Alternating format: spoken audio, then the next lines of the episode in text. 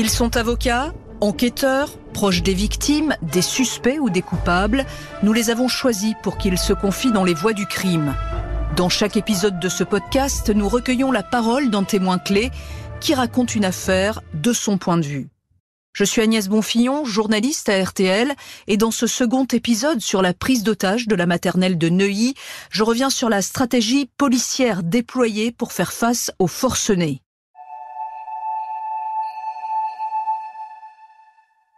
Le 13 mai 1993, au matin, un homme entièrement vêtu de noir, cagoulé, lourdement armé d'explosifs, prend en otage une classe de petite section. 21 enfants de 3 à 4 ans ainsi que leur institutrice sont retenus par HB. HB comme Human Bomb, c'est comme cela que le preneur d'otages signe ses revendications. Il a aussi posé une affichette sur la porte de la classe. Il menace de tout faire sauter si la police entre. Dans le premier épisode, Nicolas Sarkozy, à l'époque maire de Neuilly et ministre du budget, nous racontait comment, épaulé par le RAID, il a négocié avec le preneur d'otages.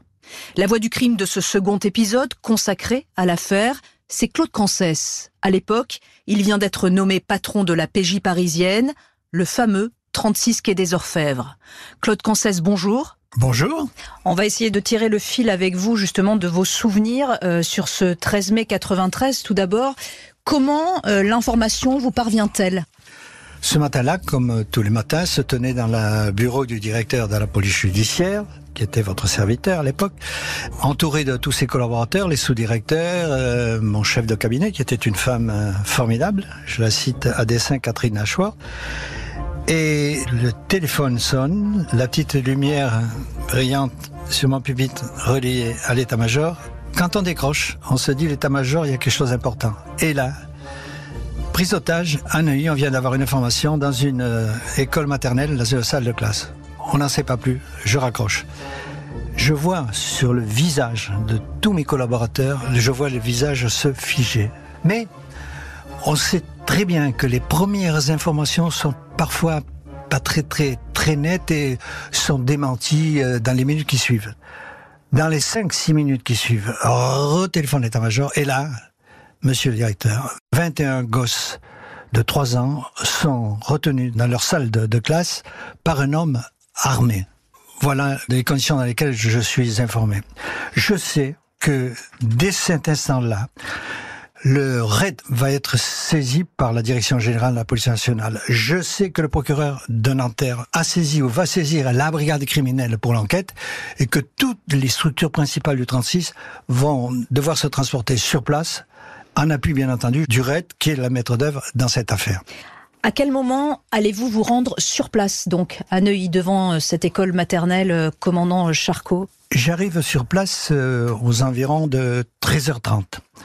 Et je rencontre tout de suite, bien sûr, Louis Bayon, que je connaissais bien, le chef du RAID. On s'est connu quand j'étais patron dans l'Antugang. Il sait que j'ai une modeste expérience des affaires d'enlèvement, mais il me dit tout de suite, tu sais, c'est une affaire hors norme, là. Et il m'explique que, avant son arrivée, le directeur départemental de la sécurité publique, Aimé Twitou, est arrivé avec les gens de son commissariat, qu'il a fait mettre en place, bien entendu, un dispositif de sécurité autour de l'école. Et malgré la présence de ces petites affiches sur la porte qu'avait fait mettre Human dès son arrivée. Si la police entre, je fais tout sauter. Tuitou a pénétré dans la classe. Et là, il a vu tout de suite cet homme euh, casqué, euh, avec euh, un masque, dans une salle en semi-pénombre. Et ce qui a attiré son attention tout de suite, c'est que dans sa main droite, il appuyait sur un petit bouton rouge qu'on verra pendant toute la prise d'otage, que tous ceux qui rentreront dans la salle verront. Nous avons vu pendant 46 heures les enfants, les parents, toutes les personnes qui étaient autour de l'école, une épée de Damoclès. C'est cette petite euh, lumière qui était un détonateur. Sans entrer dans le détail, je ne suis pas un technicien. Il était venu avec une ceinture d'explosifs autour de sa taille et des pains d'explosifs qu'il a placés aux quatre coins de la classe. Et il avait la possibilité, à tout moment, de faire sauter soit sa ceinture, soit les explosifs autour de, la classe, soit tout le dispositif. Il y avait trois interrupteurs et cette petite lumière. Alors, cette petite lumière, il faut savoir que lorsque le négociateur pénétrait dans les lieux, Bayon, Sarkozy, les parents, il appuyait sur cette petite lumière et qu'il suffisait qu'il relâche un pouce et tout sautait. Et notre inquiétude pendant 46 heures, ça a été que sous l'effet de la fatigue, il relâche son pouce et l'école saute. Donc très vite, Claude, vous et vos collègues, vous allez savoir que cet homme, à l'intérieur de la classe de petite section de maternelle, ne plaisante pas du tout. Il a des explosifs, de vrais explosifs, et un système de mise à feu perfectionné. Il écrit aussi des lettres, hein, cet homme. Qu'est-ce qu'il dit? Ce sont des écrits qui sont très très cohérents, même si on peut considérer c'est une usine à gaz, mais c'est très cohérent. Attention, toute tentative pour m'identifier, me neutraliser ou libérer des otages me feront déclencher l'explosion sans hésiter car je suis résolu à réussir ou à sauter avec tous ceux qui m'entourent. Je ne serai pas pris vivant. Si ma sécurité est compromise tant que mes exigences n'auront pas abouti, aucun enfant ne sera libéré. Aucun d'entre eux ne pourra recevoir d'assistance ni de soins. La présence des parents ne pourra avoir lieu. Des otages subiront, écoutez bien, un prélèvement sanguin pratiqué avec ou sans assistance médicale et avec un débit variable pouvant conduire à des séquelles ou la mort. Et parmi ces documents, un document très important, un article du journal du dimanche qui relate une explosion dans un parking de Neuilly qui avait été revendiqué par des écrits HEB, HEB avait envoyé des lettres au ministère de l'Intérieur, à différents organes de presse, pour dire je suis HEB et attendez-vous à ce qu'il se passe quelque chose dans les semaines à venir. Là aussi, très rapidement, les gens de l'identité judiciaire du labo ont pu établir que les écrits revendiquant l'attentat de Neuilly, comme ceux qui étaient en possession de Yomambon ce jour-là, avaient été imprimés sur la même imprimante. Donc, la dangerosité de Hachemont, d'entrée de jeu, elle est établie, elle était là.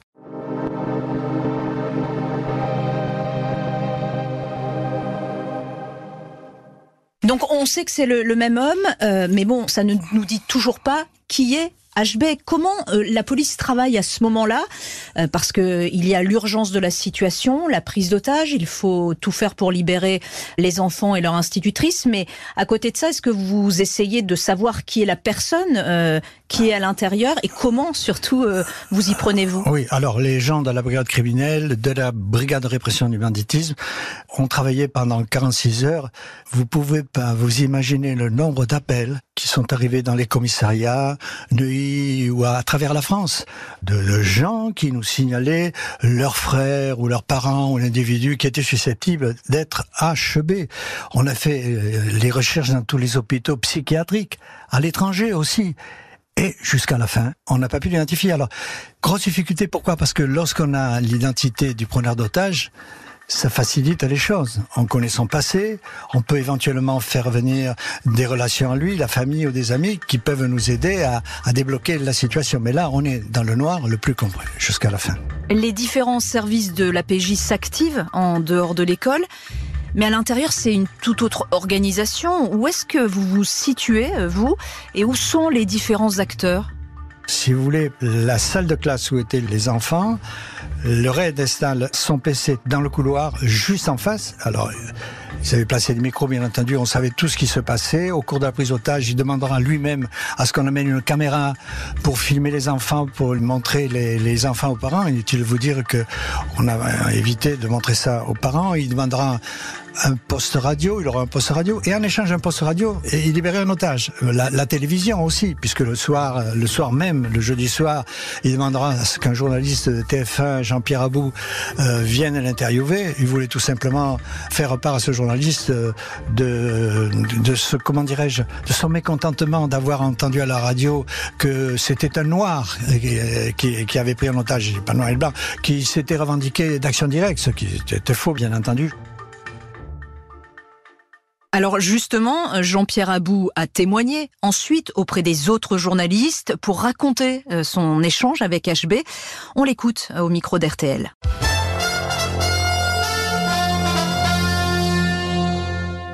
Il voulait surtout euh, m'expliquer qu'il voulait uniquement de l'argent. Donc il m'a euh, rappelé qu'il voulait une rançon. Euh, les enfants à côté de lui, euh, j'ai pu voir les enfants, ils étaient euh, neufs, ils jouaient avec leur institutrice, et ils semblaient détendus, enfin ils jouaient. Et en échange d'ailleurs de ma visite, il a accepté de libérer un des enfants.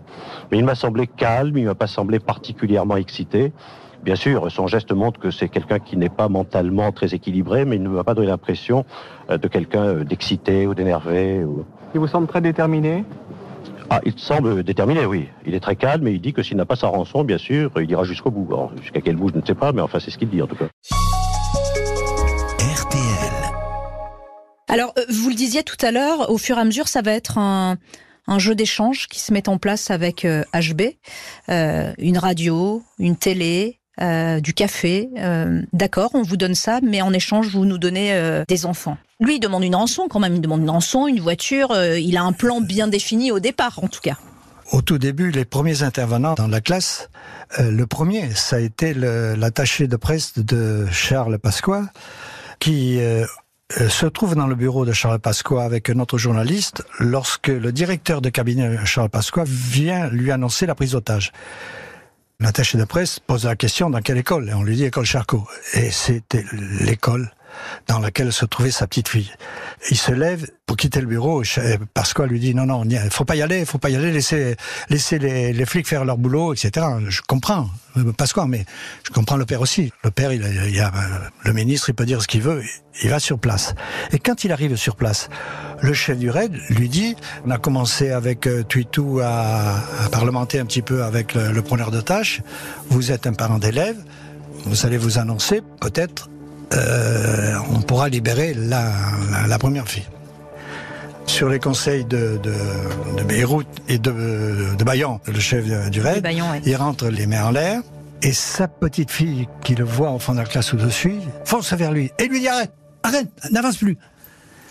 Il a immédiatement réalisé que la première otage libérée serait la fille des membres du cabinet de Pasqua vis-à-vis des parents, c'était une catastrophe. Ça a été dur pour lui, mais il a fait.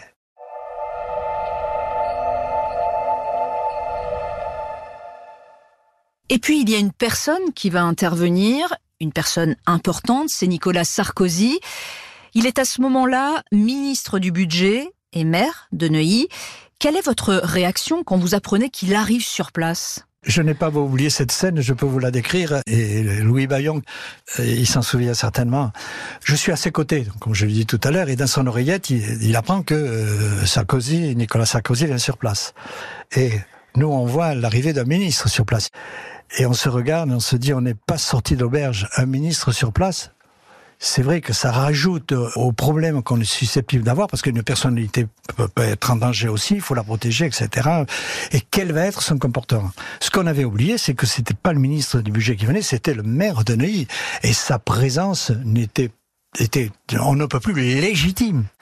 Alors je dis que Sarko, bien entendu, euh, a, été très courageux. Il a sorti des gosses, je crois huit ou neuf gosses. Il a tenu aussi un rôle que les médias n'ont pas beaucoup souligné, mais que j'ai vécu moi en direct, c'est qu'en permanence, les parents qui attendaient dans une salle de classe à quelques mètres de la salle où on se tenait demandaient à voir le ministre. Et il avait souvent rien à dire, mais il a trouvé les mots pour rassurer les parents avec euh, euh, le négociateur euh, du RAID. Et chaque fois que Sarkozy venait avec un enfant dans la classe, pour eux c'était formidable. L'espoir était toujours là. On va revenir, si vous le voulez, Claude, sur cette ambiance particulière qui est dans le PC, dans la pièce où vous vous trouvez précisément, dans cette école maternelle, avec le chef du RAID, et Nicolas Sarkozy. Quelle est cette ambiance? Pouvez nous, nous l'expliquer, rentrer dans les détails? Oui, alors on se tenait en permanence, donc Nicolas Sarkozy, le procureur, le préfet et moi, mais le chef du REP faisait des allers-retours entre son PC et nous. C'est-à-dire que on aurait été à côté du PC du RAID, on encombrait. Bon, là, on avait un certain recul, mais il venait nous rendre compte de l'évolution des situations. Et lorsqu'un parent allait pénétrer, voilà, tel parent va, va rentrer. Ou, voilà. Et lorsque Sarkozy était amené à repénétrer dans la salle de classe, il venait le chercher, bien entendu. Alors, si vous voulez, on peut pas dire que nous n'étions pas tendus. Et puis nous avions aussi euh, périodiquement euh, des coups de fil de Pasqua qui tenait à s'entretenir surtout avec le chef du RAID, ce qui est normal, le ministre, le ministre de l'Intérieur, mais qui n'appelait pas toutes les cinq minutes. Il n'appelait pas toutes les cinq minutes. Pour ça, c'est ce qui a été bien. RTL. Pendant ce temps, au ministère de l'Intérieur, Charles Pasqua, place Beauvau, euh, il est dans son bureau et, vous, vous allez place Beauvau à un moment donné. Ah là là, là vous évoquez un souvenir. Euh, il est décidé à un moment donné euh, d'aller chercher la rançon et je ne sais pas dans quelles conditions. il est décidé que je dois y aller avec un membre du RAID. Et mon chauffeur, qui était là depuis le début de la prise d'otage, bien sûr, nous conduit au ministère de l'Intérieur où là je rencontre euh, bien sûr Charles Pasqua, où ce que je suis Baudoré, ils vivent euh, comme nous, même avec peut-être plus d'angoisse parce qu'ils sont, loin de l'événement avec le recul. Enfin, son directeur de cabinet, ses conseillers, etc. Il y a un grand tableau noir sur lequel euh, toutes les aires sont mentionnées, l'évolution de, la situation, etc.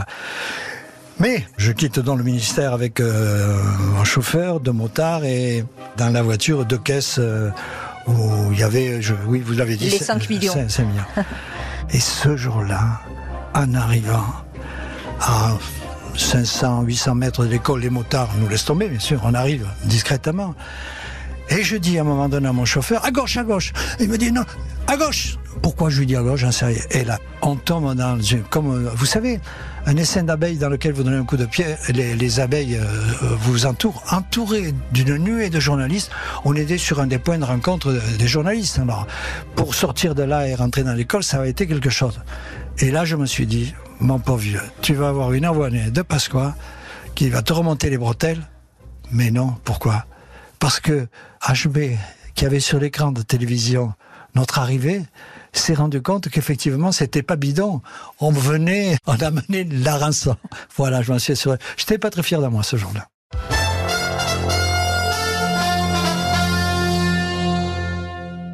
28 heures, 28 heures dans une classe. Depuis 28 heures, six enfants et leur institutrice, admirable de dévouement, je le disais, sont retenus contre leur volonté par un homme déterminé. Dans la classe de l'école maternelle commandant Charcot à Neuilly, les enfants ont dormi la nuit dernière. Les négociations qui avaient repris à cette heure ce matin viennent d'être interrompues, Jean-Benoît Vion. Alors, euh, écoutez, il faut rester prudent et garder le, moral, si je puis me permettre. C'est vrai qu'il y a eu interruption de dialogue tout à l'heure en fin de matinée, mais tout simplement parce que le preneur d'otage a voulu une pause repas, faire un, break, se reposer quelque peu avec euh, ses otages et l'institutrice. Je peux même vous donner le menu du poulet, du rôti de veau avec de la mayonnaise, le tout accompagné d'eau et de lait. Mais euh, ce matin, le fil entre les négociateurs et, et le preneur d'otage n'a pas été rompu. D'ailleurs, vous propose d'écouter euh, Marcel Leclerc. C'est un proche de Charles Pasqua. Il est préfet de police. C'est un ancien patron de la brigade criminelle qui a souvent géré ces affaires de prise d'otage. Il lui, il dit qu'il n'y a pas eu rupture de négociation. Écoutez-le. Les négociations euh, ont repris, oui, euh, le contact est établi en permanence. L'homme est calme pour le moment. Il est resté éveillé, peut-être même s'est-il assoupi un petit peu à un moment donné. Mais de toute façon, pour le moment, la situation paraît assez bien maîtrisé. Donc euh, il faut continuer certainement dans cette voie. Je crois que c'est la seule euh, voie possible. Confirmer qu'il n'y aura pas d'intervention, qu'on prendra aucun risque Écoutez, euh, en tout cas, dans, le lieu où se trouvent les otages, ça paraît absolument exclu. Hein.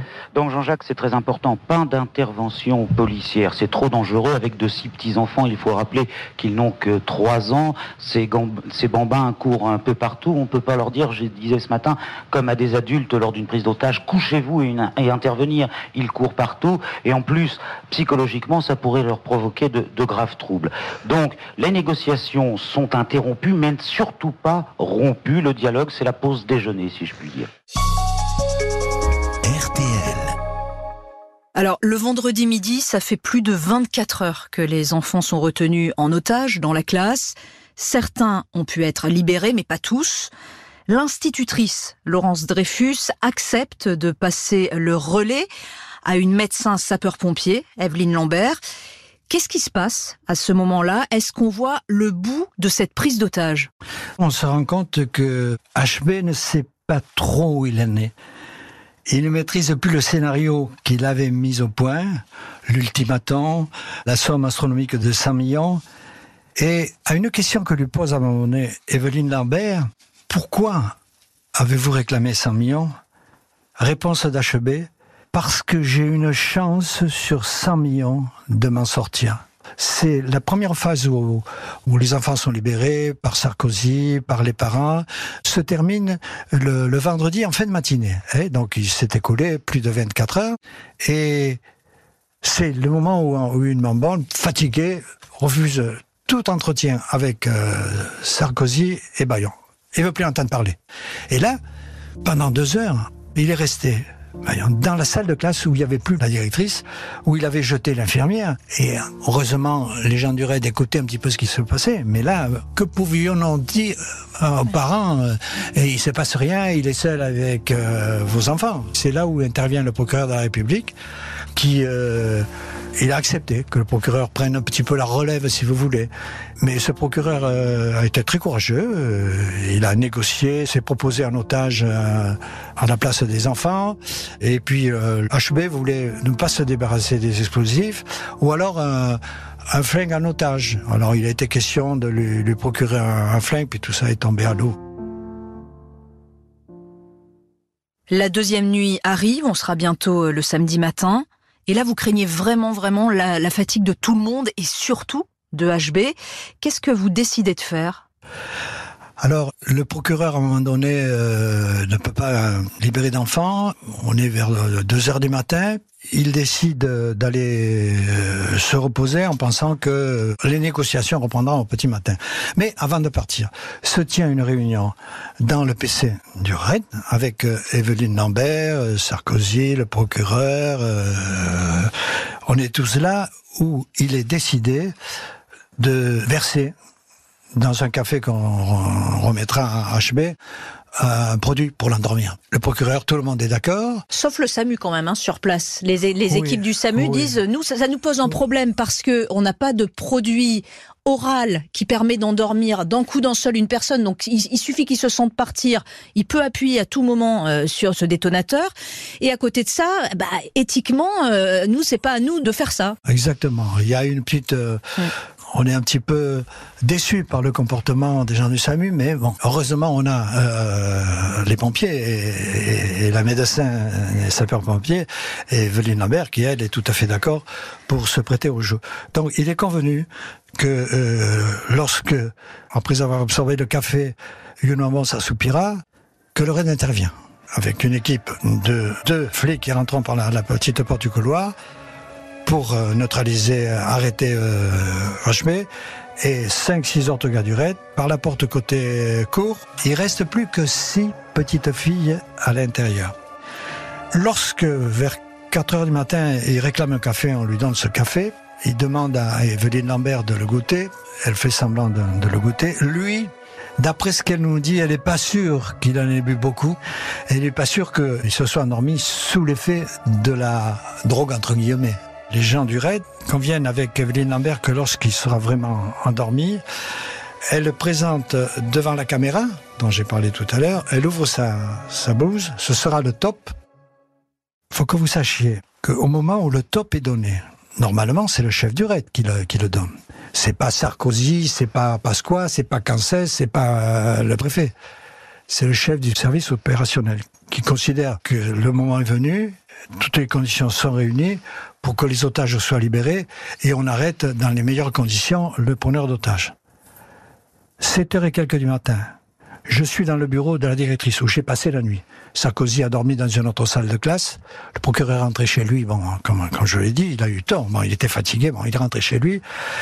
Et donc, euh, Louis Bayon vient qui peut faire le point avec nous, comme il le faisait euh, dans le bureau de la directrice, Sarkozy, Bayon et moi. Et là, dans son oreillette, ça grésille, il relève la tête, et quelques secondes après, il dit Les enfants sont sains et saufs. Donc, c'est pas Bayon qui a donné le, le feu vert, c'est son adjoint. Et son adjoint, il n'a pas attendu que son chef arrive pour donner le feu vert.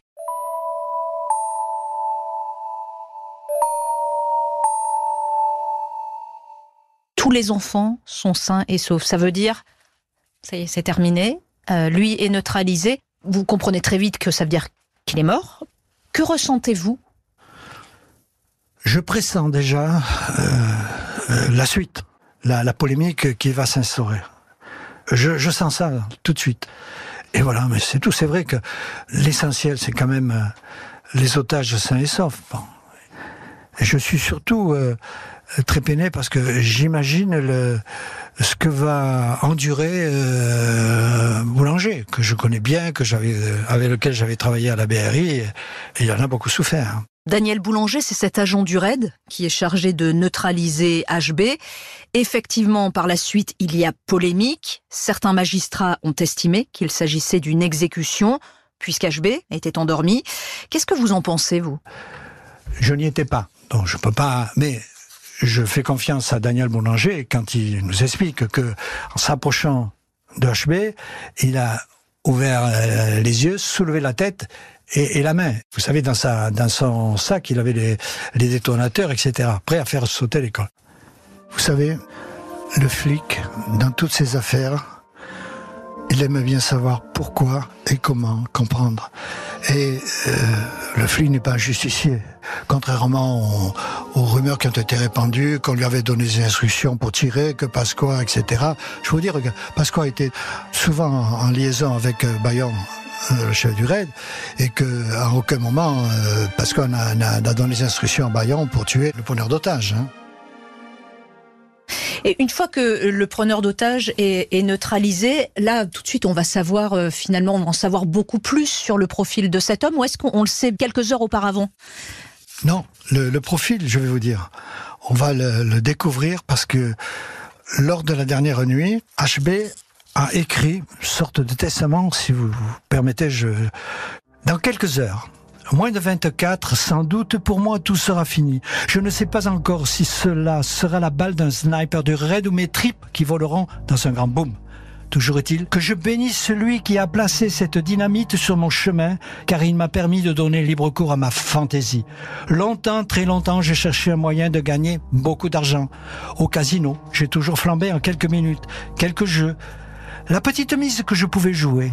Ici, pendant des nuits, des jours, des semaines et des mois, depuis longtemps, j'avais imaginé, non, plutôt rêvé, de jouer ma plus grosse mise, ma foutue vie sur le tapis. Cette partie, je l'ai préparée longuement, minutieusement. Cent fois, j'ai remis sur le métier les chevaux de mes idées. C'est vrai que je suis meilleur créateur que bon réalisateur. Un autre réussit avec toutes ses idées, là où moi je vais échouer. Mais aurait-il eu la même panache? Le mot panache est important. Alors ça, c'est un extrait. La lettre est plus longue, mais déjà, qu'est-ce que ça dit, ces écrits-là? On comprend tout de suite que il considère qu'il a raté sa vie parce que euh, ce qui n'est pas dit, qu'il a été chef d'entreprise, qu'il avait une quarantaine de salariés, euh, une société informatique, ça marchait très très bien. Il y a eu la faillite. Dans quelles conditions? Je ne sais pas. Et là, alors, il était perdu. D'ailleurs, dans son, dans l'enquête qui a été faite dans sa famille, tout le monde le décrit comme solitaire il vit tout seul. Euh, voilà. Et là, alors, il y a de là, effectivement, il y a de, l'égocentrisme, il y a de la mégalomanie dans, dans ses propos, dans cet écrit plutôt. Hein. Parlez-nous de ce monsieur, justement, au-delà de l'aspect professionnel. Que sait-on sur ce monsieur? Un monsieur assez solitaire, qui a une vie euh, familiale normale, si je puis dire. Il a été marié, divorcé, il n'a pas d'enfant. Et encore une fois, il a tout misé dans ses entreprises. C'était un travailleur acharné. Des, des collaborateurs le, décrivent comme travaillant euh, jour, et nuit, jour et nuit. Et puis la, déception le jour où il y a la faillite, tout par là. Maintenant, je suis pas psychologue, ni psychiatre, ni psychanalyste pour dire quel est, a été le, le, le déclic qu'il a entraîné dans, dans cette aventure euh, qui dépasse son entendement. Mais est-ce qu'on reste marqué, même quand on est ah, flic comme vous l'êtes? En évoquant cette affaire aujourd'hui, je peux vous dire que je revois, pas toutes, parce que avec le temps, il euh, y a des souvenirs qui s'essompent, mais, des, des, des, moments de scènes que j'ai vécu auprès de euh, auprès des, gens du raid et, des parents, euh, c'est gravé dans ma mémoire jamais, c'est évident. Ma carrière, ça n'a ça, rien changé. Hein. En tant que papa, oui, j'avais un fils qui était grand à l'époque, qui avait 12-13 ans. On peut dire que pendant pendant quelques jours, puis on voudrait comment dire, s'échapper et oublier. On peut pas parce que les médias, vous êtes là en permanence, ça continue. Vous savez, Sarkozy, on a, on a certains politiques ont dit qu'il avait tiré un bénéfice de cette affaire. Moi, je ne le crois pas. Même si, effectivement, il est évident que on aurait eu un seul euh, gosse blessé ou tué dans cette affaire. Pour le gouvernement, c'était la catastrophe. Mais je crois qu'il a eu cette phrase. Je ne sais pas si vous, il s'en souvient, mais moi, je m'en souviens très bien. Euh, lorsque Bayon le dit, les, les otages, euh, les enfants sont sains et saufs, les six il se retourne vers nous et dit, elle est pas belle la vie. Vous venez d'écouter le second épisode des Voix du crime consacré à la prise d'otage de la maternelle de Neuilly. Notre témoin était Claude Cancès, patron de la police judiciaire, auteur du livre 36 Quai des Orfèvres aux éditions Mareuil.